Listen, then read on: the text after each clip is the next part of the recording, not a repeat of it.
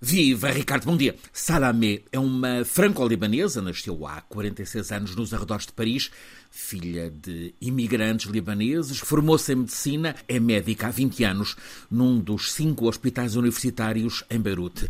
Ela admite que escolheu morar dentro do inferno. Agora, depois de já ter resolvido a ida dos três filhos para Paris, Salamé hesita continuar como médica intensivista na capital libanesa, onde sabe que faz cada vez mais falta, ou sair juntamente com o marido, também médico. Depois daquele sábado há três semanas do odioso terrorismo executado pelo Hamas e com a vingança indiscriminada logo a seguir, também cruel, do governo de Israel, Salamé receia o pior para aquele martirizado Líbano, pequeno país com 7 milhões de pessoas na beira do Mediterrâneo, mas encaixado entre a Síria e Israel. Está há 24 dias instalado na região um ciclo de violência que não tem ganhadores possíveis, porque todos são perdedores. Há muita inquietação sobre a extensão da guerra ao Líbano. Os dias sucedem-se e com eles caramuças, por agora apenas isso, uma espécie de toma lá da cá entre a tropa de Israel e milícias da Hezbollah libanesa, muito apoiada pelo Irão. Nenhuma parte ousa passar ao que seria mais terrível, a entrada em guerra. Parece claro que a administração Biden nos Estados Unidos está a travar a escalada por parte de Israel e que o Irão está a estancar, por agora, a Hezbollah.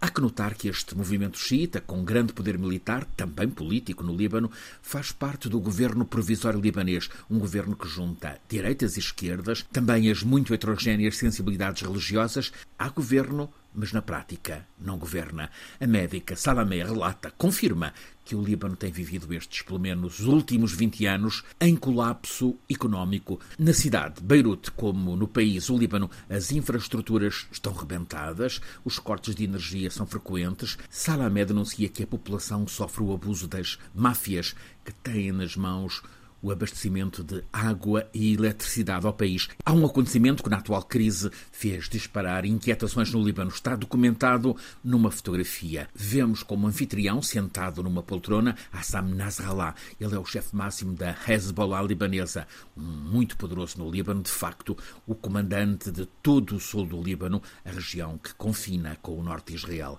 À frente dele, num sofá, estão o número 2 do Hamas e o secretário-geral da Jihad Islâmica, reunidos na semana passada em Beirute.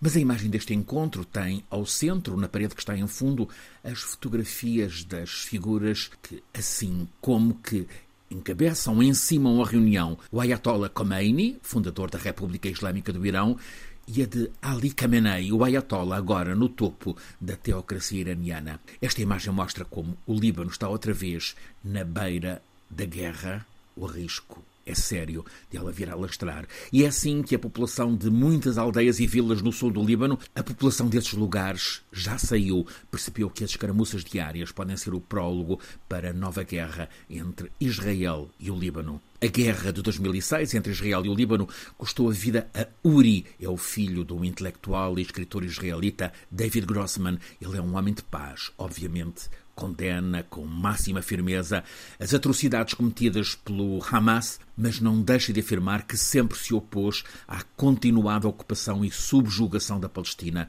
por parte de Israel outro valente homem de paz, o maestro e pianista Daniel Barenboim, judeu nascido na Argentina, também tem cidadania de Israel, da Palestina e de Espanha. Ele acaba de escrever uma pergunta como um desafio: rendemo-nos perante esta infernal violência de morte ou vamos continuar a lutar pela paz e pela procura de harmonia na convivência? Ele avança a resposta. Continua a ser possível conseguir harmonia, assim haja vontade dos líderes pelo mundo.